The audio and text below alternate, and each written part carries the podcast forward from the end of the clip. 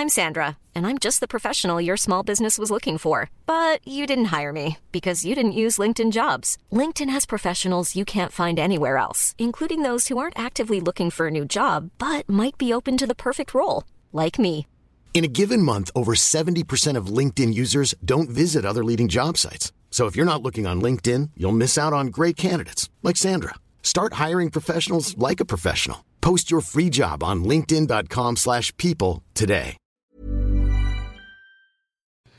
Hola, ¿cómo estás? Te habla Víctor Hugo Manzanilla y quiero darte un anuncio súper rápido. Quiero invitarte a la semana del Expertpreneur. Es una semana de entrenamiento en el área de negocios y el emprendimiento que voy a estar dando desde el 20 de abril al 27 de abril de este año 2020. ¿ok? Te invito para que descubres cómo impulsar tu negocio una vez por todas y el método mediante el cual lograrás adquirir decisión, firmeza y claridad para ser tu propio jefe. Es totalmente gratuito y puedes registrarte desde ya yendo a emprendedorhoy.com.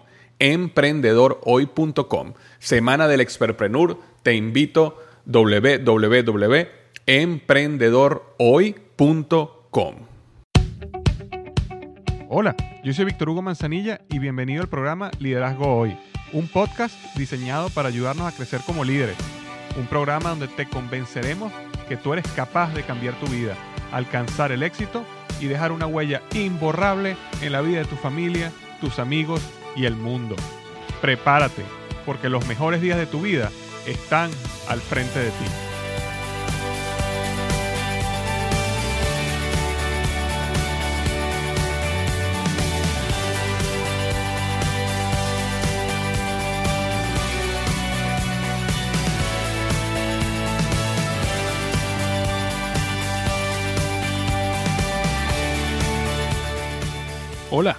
Bienvenido al episodio número 13 del podcast Liderazgo Hoy. Y el tema que vamos a estar tocando hoy se llama El poder de la persistencia y cinco consejos que te doy para cuando quieras desistir. Sé que a lo mejor te sorprende de que haya recibido este podcast tan rápido porque normalmente yo publico los podcasts una vez cada dos semanas, eh, pero no sé, me provocó. Este, tuve la idea, eh, escribí un artículo al respecto y después que escribí el artículo dije, oye, eh, esto me parece que se, lo, me lo, podría comunicar mejor a través de un podcast. Entonces, a pesar de que la, la regla es que publico un podcast cada dos semanas, eh, me entusiasmé al respecto y decidí hacerlo, ¿no? Eso es lo bueno de, de cuando uno tiene su propio, eh, su, su, propio negocio, su propio proyecto. Uno puede romper las reglas y, y hacer lo que uno le provoque eh, si cree que es mejor. Entonces, bueno, espero que, que valga la pena el, extra esfuerzo de hacer no solo el artículo, sino también el podcast para tocar el tema El poder de la persistencia y cinco consejos para cuando quieras desistir. Eh, yo me acuerdo que cuando yo era eh, pequeño, ¿no? Estaría en bachillerato, tendría, no, no sé exactamente qué edad, pero quizás tendría 12 años, 13 años, algo así. Yo me acuerdo que yo me, me involucré en varios deportes eh, y siempre por alguna u otra razón, siempre renunciaba. Siempre había una, una razón. Em, empecé jugando fútbol de salón y después me salí por, no me acuerdo ni siquiera la razón. Después empecé a jugar fútbol y bueno, resulta que me salí porque cambiaron el horario y ahora no me servía. Y después empecé a hacer básquetbol y me salía, ¿no? Y, y empecé a desarrollar ese hábito de comenzar algo y después renunciar. Y recuerdo un día que estoy hablando con mi papá contándole todas estas excusas, ¿no? Claro, para mí no eran excusas, para mí eran las razones reales. Y, me acuerdo que mi papá me dice, pero es que tú siempre eh, renuncias a todo lo que comienzas, nunca terminas nada. Y yo me acuerdo que me llené, ese, ese comentario me llenó de ira, me acuerdo exactamente dónde estábamos, me acuerdo exactamente sus palabras, me acuerdo exactamente el momento. Y la razón que me llenó de ira es porque, porque me di cuenta en ese momento que tenía razón, ¿no? Y, y al final ese mismo esa misma ira, ese mismo sentimiento de ira eh, me ayudó a, cambiar y a, no, a no renunciar a, todas las cosas que comenzaba. Por supuesto, en el futuro, eh, a partir de ese momento, perdón, eh, renuncié a varias cosas, de las cuales algunas de ellas me, arrepiento profundamente.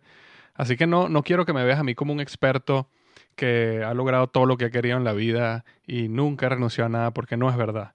Yo he renunciado a proyectos que tenía que me tenían en un momento muy entusiasmado, fui débil, cualquier razón, excusa, y renuncié. Y, bueno, y de eso es lo que quiero hablar contigo hoy, ¿no? No solo de los fracasos que tuve, pero también de algunas victorias, ¿no? Y el aprendizaje que tuve de esos procesos, porque al final de esos fracasos no son fracasos si tú no, si aprendes algo al respecto. Si aprendes algo al respecto son simplemente aprendizajes y no, y no son fracasos. Lo importante entender es que eh, la persistencia, el poder de las persistencias es, una situación completamente emocional más que lógica.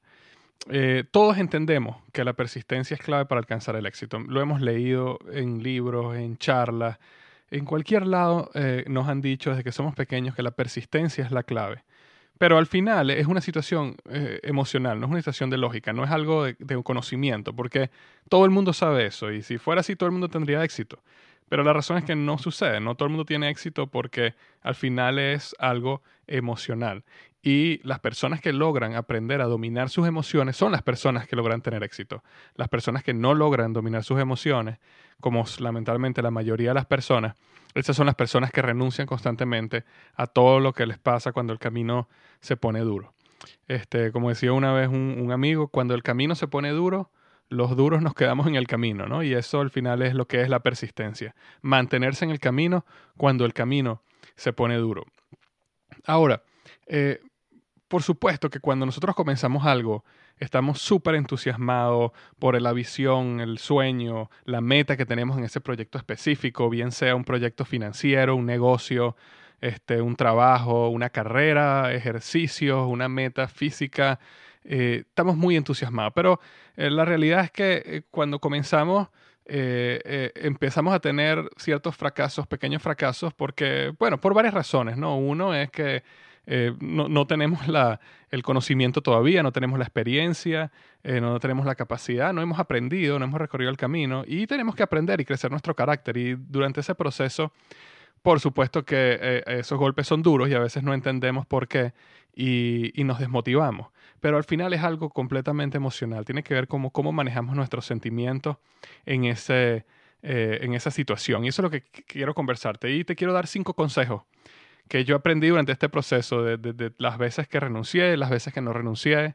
Eh, cinco consejos cuando quieras desistir, que, o cuando yo quiero desistir, que aplico, que aplico en mi vida. Entonces, cuando estoy en esos momentos duros, donde no sé si esto vale la pena, no sé si quiero, quiero, quiero rajarme, como dirían mis amigos mexicanos. Eh, lo primero que yo hago es, yo recuerdo mi meta, recuerdo mi sueño. Es, normalmente, o pasa, muy, pasa muy a menudo que nosotros nos olvidamos de recordar constantemente cuál es que era nuestro sueño, eh, cuál es que era nuestra meta. Porque nos sumergimos mucho en, en el proceso, nos sumergimos mucho en, en, la, en los fracasos, en las frustraciones y nos olvidamos que cuál era ese sueño ahora. Cuando yo decido pensar en ese sueño, lo, lo, en ese proceso de pensamiento no le doy cabida a la duda. Eh, simplemente pongo a volar mi, mi, mente y, y con, mí hago la pregunta, ¿qué pasa si sí funciona? ¿no? ¿Qué pasa si sí funciona? ¿Qué pasa si la semana que viene conozco a alguien que conoce a alguien, conoce a alguien que logramos eh, concretar este negocio, por ejemplo? ¿Qué significaría eso para mi vida si eso pasara? Me acuerdo cuando estaba haciendo mi, mi este, uno de mis negocios eh, de, joven, cuando tenía 19, 20 años, mi pregunta era, ¿qué pasa si consigo el próximo líder exitoso, el próximo empresario eh, que, se involucra en mi negocio y se asocia conmigo en la siguiente semana? Me explico, ¿qué pasa si en el artículo que escribo eh, para la semana que viene en el blog este, le llega a manos de una persona famosa y, mm, no sé, me retuitea o me coloca en su blog o me eh, no sé, me, hace mención un programa de televisión, ¿no? Eh, esas cosas pueden pasar. Entonces, cuando estoy en esos momentos duros, me recuerdo la meta, me recuerdo mi sueño y me hago la pregunta, ¿qué pasa si sí? ¿Qué pasa si sí? Eh, y eso funciona en la mayoría de los casos, ¿no? A veces es simplemente, como decimos, un down, que te sientes un poco desmotivado y ya. ahora, hay momentos donde la frustración, los golpes, eh, el rechazo que hemos pasado eh, es más fuerte y necesitamos mucho más que simplemente sentarnos a recordar nuestro sueño. Entonces otra de las cosas que hago es que, eh, que sería el, segundo consejo, es leo o escucho historias de personas de éxito. tengo ese hábito de siempre escuchar historias de personas de éxito. Me encanta leer biografías, me encanta escuchar las historias de, de personas. Muchas veces yo veo gente que en este proceso que quieren aprender de liderazgo, eh, cualquier aspecto que quieran aprender, siempre está enfocado en la información, ¿no? Por ejemplo, si, si, si hay un artículo, un podcast o un libro que dice cinco pasos para ser un líder, es, eso es lo que me interesa, porque yo quiero los cinco pasos para ser un líder. Pero si de repente ves mi historia o la autobiografía de alguna persona específica, eso no me interesa. Yo, yo pienso lo contrario, ¿no? Por supuesto que siempre es importante aprender los pasos y, y, la información básica para tener éxito, para el tema que quieras aprender, pero también las historias son muy importantes porque las historias ayudan a conectarte. Las historias ayudan a entender que esa persona que tuvo éxito es, igual a ti, es un ser humano igual a ti, con fallas, con errores, con problemas. Y, ese, y ese énfasis que muchas veces la biografía, las historias de estas personas hacen en sus fracasos, ayudan a uno a motivarlo, porque uno se da cuenta de que, eh, bueno, de que si esta persona fracasó y fracasó y luego lo logró, eh, eso, eso me inspira, porque me hace recordar de que el proceso donde estoy es completamente normal y que otros han pasado por, por algo similar. Ahora, es importante entender de que yo no, no, yo no escucho historias de, de niños prodigios que a, los cinco años ya tocaban, eh, no sé, una, una, una eh, pieza en piano eh, que solo profesionales pueden tocar, o, un muchacho que llegó a ser médico, PhD a los 17 años porque nació con coeficiente intelectual del doble de Einstein. No, no, esas no son las historias que yo escucho porque hay personas que nacen con un don, hay personas que también les toca un golpe de suerte y tienen un éxito masivo rápido, hacen un video viral o sacan una canción y resulta que a las dos semanas están eh, envueltos en millones de dólares. Esas no son las historias que yo escucho porque aunque existen esas historias, eh, bueno, ese no, ese no es mi caso, ¿no? Y yo no estoy allá afuera buscando ganarme la lotería eh, haciendo, o buscando hacer videos virales que, que me hagan millonario en dos días. Yo estoy buscando historias que sean como la mía, personas que día a día, poco a poco, trabajan por construir ese sueño, por construir esa, esa meta, eh, por construir el éxito en la vida. Entonces esas historias las escucho, me ayudan a conectar. Acuérdate que el fracaso, el dolor, esas, eh, esas cuestiones conectan. Por eso un consejo que te doy es que cuando, cuando hables con personas de tu equipo, recuérdate que las personas no se conectan con historias de éxito eh, a la gente no le interesa cuánto éxito tú has tenido, a las personas les interesa es si has fracasado y le interesa esa historia y cómo te levantaste de ese fracaso. El fracaso conecta muchas veces más que el éxito. Eh, y por eso me gusta escuchar esas historias. Entonces, ese es el consejo número dos. El consejo número tres es que converso honestamente con mi mentor o con un amigo, con mi esposa sobre lo que me está pasando. Uno de los errores que yo creo que yo cometí y vi muchísimo, eh, y veo muchísimo todavía en ciertos negocios, ciertas organizaciones, es que, eh, inclusive en organizaciones religiosas o de negocios, es que siempre tenemos que tener una actitud eh, de que todo está de maravilla. Y tú le preguntas a la persona, oye, ¿cómo estás tú? Maravilloso, bueno, en, camino al éxito y, y es como que cultural, ¿no? De que es la única opción posible. Ahora, yo, entiendo que existe algo de verdad en que tenemos que tener una buena actitud y tenemos que ser positivos y, no podemos ser una nube negra que está todo el tiempo eh, contándole a todo el mundo la cantidad de problemas que tenemos. Pero sí existe un grupo de personas, lo, que es el círculo íntimo de uno, tu mentor, tu esposa, tus amigos, inclusive puede ser tus padres, tu hijo, donde uno tiene que ser honesto siempre y, decir cómo, cómo uno se está sintiendo. E, eso ha sido clave, clave en mi vida. Eh, estas personas de este círculo íntimo normalmente buscan lo mejor para ti y también te pueden ayudar. Entonces es muy importante que seas sincero. No, no, no, no pongas caretas de, de, sí, estoy bien, eh, todo está de maravilla, eh, en camino al éxito, cuando realmente por dentro estás sufriendo, acabas de tener un fracaso, las cosas no salieron como tú querías. no, no, no, no seas orgulloso en ese aspecto. Sé, honesto con ese, con ese grupo, con esas personas ese círculo íntimo. Por supuesto, no es con todo el mundo, ¿ok? Eh, existen personas, sobre todo cuando tú eres un líder en tu organización, que tú no puedes, lamentablemente, puedes estar transmitiendo eh, negativo hacia abajo en la organización. Eh, pero sí existen personas que tienen suficientemente confianza contigo, personas claves, como comenté, de tu círculo íntimo, donde sí puedes ser honesto. Entonces no lo escondas, no des la imagen de lo que no es. Este, los malos sentimientos como el dolor, el fracaso, la frustración, eh, carcomen el espíritu y cuando, y cuando salen a, flote eh, normalmente es demasiado tarde. Entonces es mucho mejor comentarlos antes y recibir apoyo, recibir consejo este, y, seguir adelante y te dar cuenta que es una, es una conversación muy reconfortante, disculpen, y, también profundiza mucho las relaciones con tu mentor, tu esposa, tu esposo, tu familia, tus hijos. Entonces no, no pierdas esa oportunidad eh, de, conversar con este grupo de personas. Entonces era el, el consejo número tres. El consejo número cuatro es el siguiente. Paro de monitorear mi meta. Y, aquí quiero ser muy cuidadoso porque tiende a ser malinterpretado este concepto. Muchas veces en, mi camino, en cualquier proyecto que he estado trabajando, ha habido momentos donde la frustración es tal porque los resultados no me están saliendo que simplemente decido parar de monitorear la meta y me enfoco en el proceso, me enfoco en el trabajo que tengo que hacer. Eh, ahora, antes de llegar a ese punto, yo me aseguro de que todo lo que estoy haciendo es lo correcto. Porque una de las cosas que uno puede cometer el error es no enfocarte en los resultados, no enfocarte en monitorear la meta y estar haciendo las cosas mal por mucho tiempo, ah, ah, con mucho esfuerzo, pero estás haciendo mal y entonces no llegas a los resultados que querías llegar. Entonces siempre es muy importante monitorear la meta para asegurarte que lo que haces lo estás haciendo bien.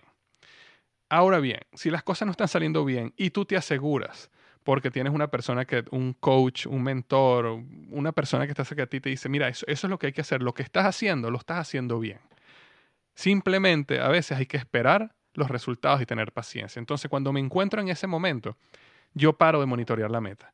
Ya no estoy pendiente de si logré los resultados, si logré las ventas, si llegué a la meta, sino simplemente me enfoco en que ya sé que lo estoy haciendo bien, ya sé que es simplemente cuestión de tiempo, y de persistencia y consistencia, entonces deja de, dejo de monitorear la meta para evitar una frustración extra.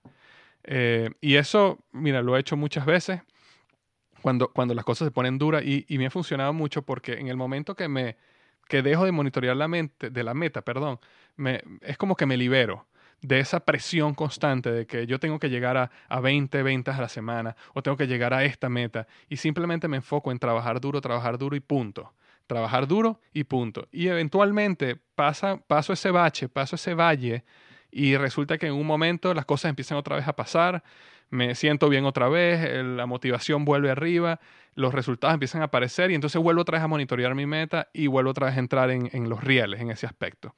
Pero este, este es un paso eh, súper clave de que si las cosas están duras por un tiempo, para de monitorear la meta y simplemente enfócate en el trabajo que tienes que hacer y, ya tú verás como poco a poco las cosas suceden. Y voy a volver otra vez al camino donde estabas antes. Entonces es el cuarto consejo que te doy. Y el quinto consejo y último consejo es el siguiente. Me tomo un descanso. Me tomo un pequeño descanso. Eh, te cuento esto por lo siguiente. En varias ocasiones yo me di cuenta que el sentimiento que yo tenía de querer renunciar, de querer rajarme, de querer tirar todo por la borda, venía simplemente porque tenía un extremo cansancio. Eh, así somos tú y yo, así somos las personas que queremos alcanzar el éxito, así somos las personas que estamos trabajando todo el tiempo en distintos proyectos y, luchando, trabajamos y trabajamos fuerte. Y resulta que un momento, mira, nos drenamos, nuestro cuerpo ya no da más, nuestra mente está agotada. Y entonces creemos que, las, que queremos renunciar, por supuesto, algo malo sucede en nuestro negocio, no logramos, en nuestro proyecto, perdón, no logramos una meta, no llegamos donde queríamos llegar. Y, la unión del cansancio con, esa, con esa frustración, ese fracaso que tuvimos, eh, nos, desmotiva y y nos hace querer renunciar. Entonces, eh, existen momentos donde necesitamos parar por un corto tiempo.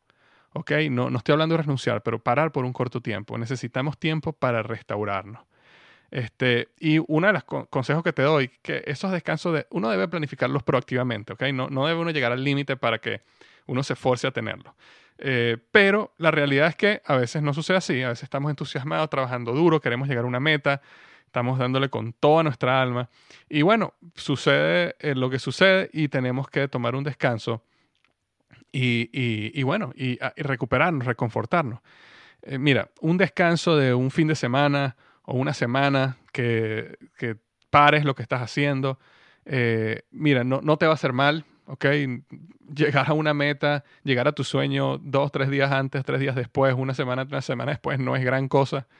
Y, y es mucho mejor hacer eso para volver otra vez con las pilas cargadas, volver otra vez restaurado, motivado y seguir adelante.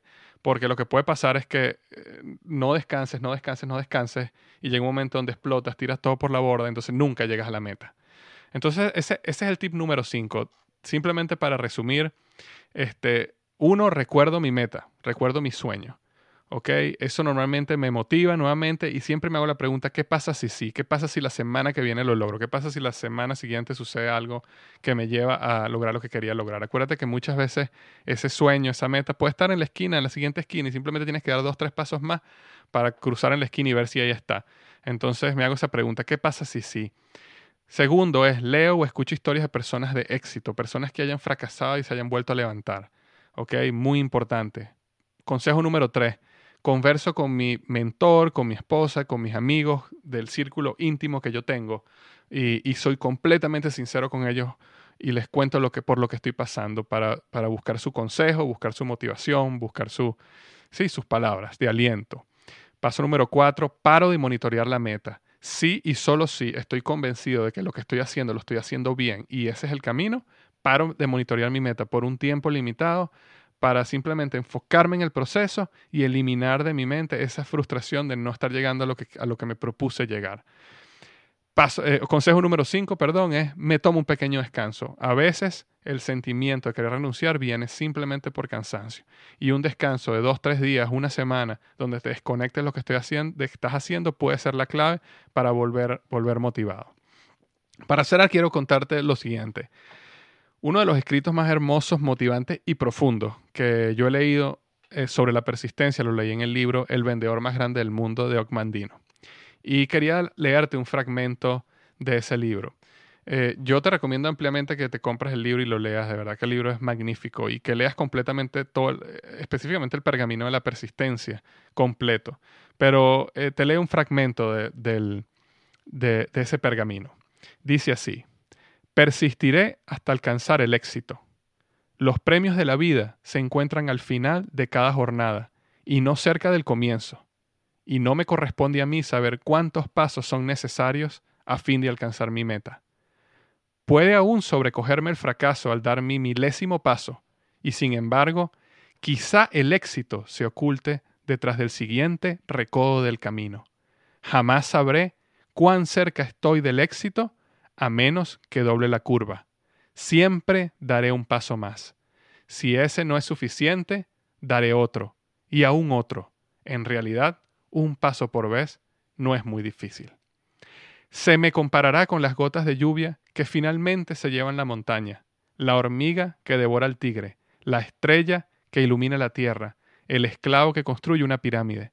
Edificaré mi castillo usando un ladrillo por vez, porque yo sé que los pequeños intentos repetidos completarán cualquier empresa. Mientras haya hálito en mí, persistiré, porque ahora sé uno de los grandes principios del éxito. Si persisto lo suficiente, alcanzaré la victoria. Entonces, bueno, este era un corto podcast que quería hacer.